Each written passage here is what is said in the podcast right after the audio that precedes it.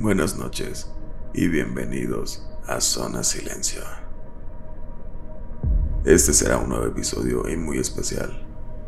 Estaremos relatando un par de historias que escuchaste quizá en tu infancia. Esas pequeñas historias que nos contaban cuando nos querían espantar y mandarnos a la cama. Recordemos que recomendamos la discreción de estas historias para aquellos menores de 13 años de edad. Sin más, comenzamos.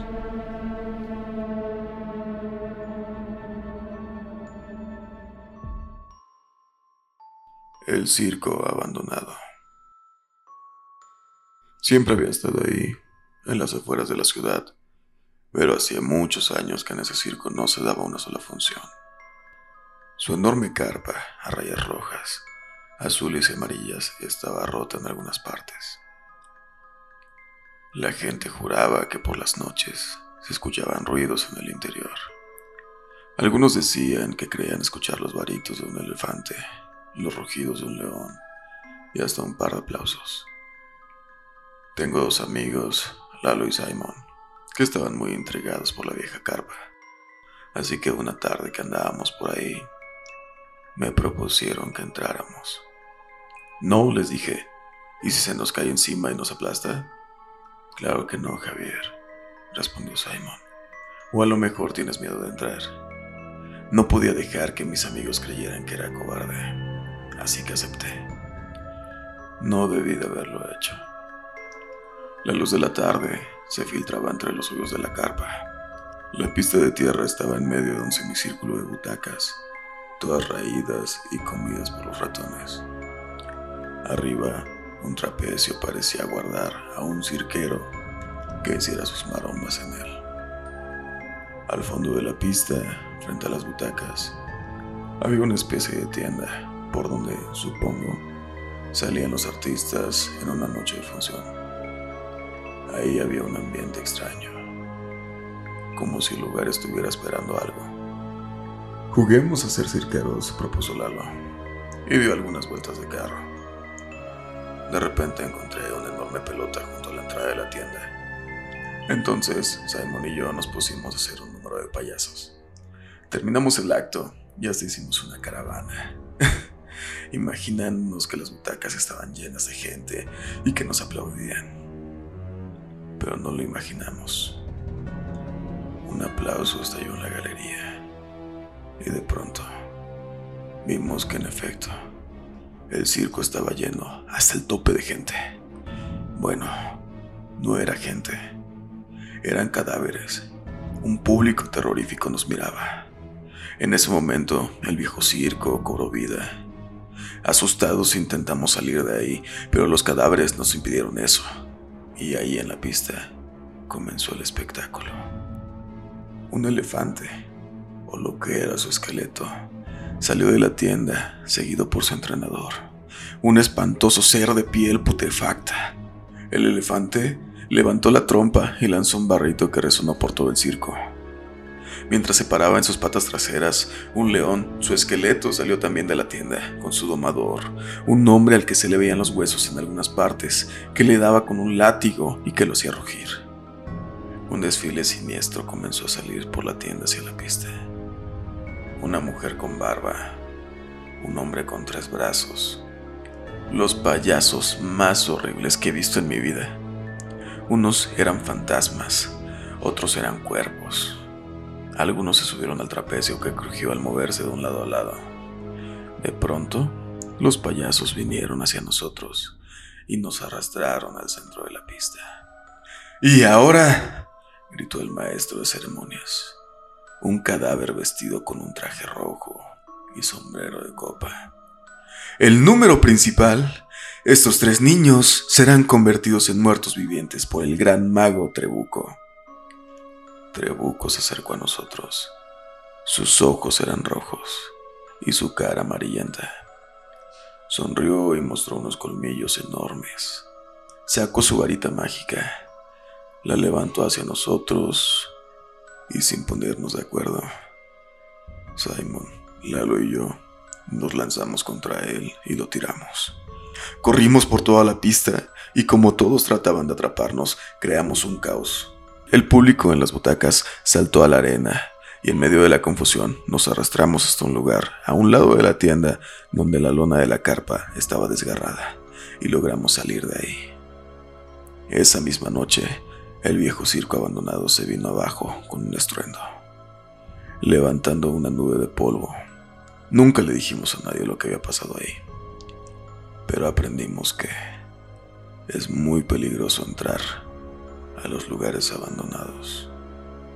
No me imagino lo que hubiera pasado si no hubiéramos podido escapar.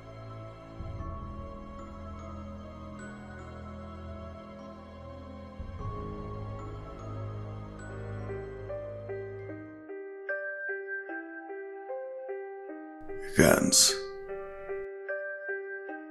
era el ventríloco más famoso del mundo. Ya sabes, un ventríloco es una persona que habla con el estómago y tiene un muñeco que parece ser quien está diciendo las palabras. Fui con mis papás a verlo y logramos sentarnos muy cerca del escenario. Estaba seguro que podría darme cuenta cuando el ventríloco hiciera hablar al muñeco. Por fin, el telón se abrió y apareció el artista. A su lado había un cofre. Hizo una caravana para agradecer los aplausos del público y luego dijo, Señoras y señores, niños y niñas, hoy es una ocasión especial. Voy a estrenar un nuevo muñeco. Se llama Hans y me llegó hoy por la mañana como un regalo de una persona anónima. Es un muñeco muy guapo e inteligente. En ese momento, el cofre comenzó a sacudirse, como si algo dentro de él quisiera salir. Se oyeron unos gritos que decían, ya no me presentes tanto y libérame de este cofre. El ventríloco pareció desconcertado, pero seguramente era parte del acto, porque después sonrió y nos dijo, También es un muñeco muy impaciente. Abrió el cofre y sacó a Hans. Este era muy extraño. Tenía el pelo chino y azul, y sus ojos eran dos estrellas muy negras. La nariz era redonda y roja, como la de un payaso. Usaba una capa plateada y tenía cara como de enojado. Hola Hans, dijo el ventrílocuo, cargando el muñeco y sentado con él en una silla. Lo puso sobre sus rodillas para poder moverlo con su mano. Hans paseó su rara mirada por el público y dijo, ¿Pero qué público es este? Todos nos reímos. Esto será muy divertido, pensé. Hans, no seas grosero, dijo el ventríloco. Yo puedo ser como me dé la gana, respondió Hans. Y en verdad parecía que hablaba solo.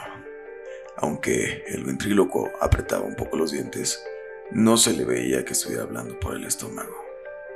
Hans, ¿por qué no nos cuentas una historia? preguntó el ventríloco. El muñeco lo miró y en ese momento el hombre palideció. Hans volvió a pasear su mirada por el público y dijo con una voz ronca, muy distinta a la que el ventríloco había hecho hasta ese momento. Mi historia es que no soy un muñeco, soy un demonio. Y estoy aquí para avisarles que pronto el infierno se abrirá y todos ustedes serán destruidos. Se hizo un silencio en el teatro. El ventríloco soltó asustado a Hans, que cayó al suelo. Entonces el muñeco comenzó a moverse por sí mismo. Primero alzó la cabeza y luego el cuerpo, y aunque tenía las piernas flojas, se veía impresionante.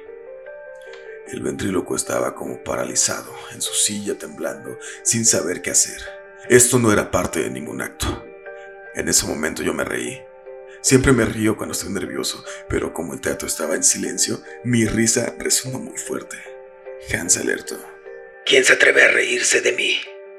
Me hice chiquito en mi asiento, mas el muñeco ya me había visto. Se bajó del escenario y se acercó tambaleante y desarticulado hasta la orilla de la segunda fila, donde yo estaba. Su mano de madera me agarró y puso su horrible cara muy cerca de mí. ¡Suficiente! exclamó mi papá apartando con violencia al muñeco. Hans intentó atacarme, pero varias personas lo detuvieron. El ventríloco, recuperándose, saltó del escenario y la agarró. El horrible muñeco se revolvía furioso, gritando palabras en un idioma extraño. Echaba espuma por la boca. Mis papás y yo salimos de ahí y lo último que escuché fue la voz espantosa de Hans gritando.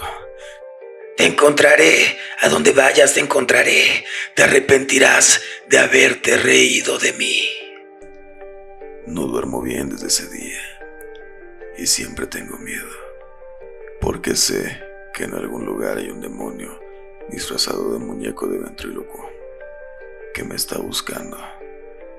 Agradezco que hubiera podido escapar. No sé qué hubiera pasado si hubiera seguido un par de segundos más ahí.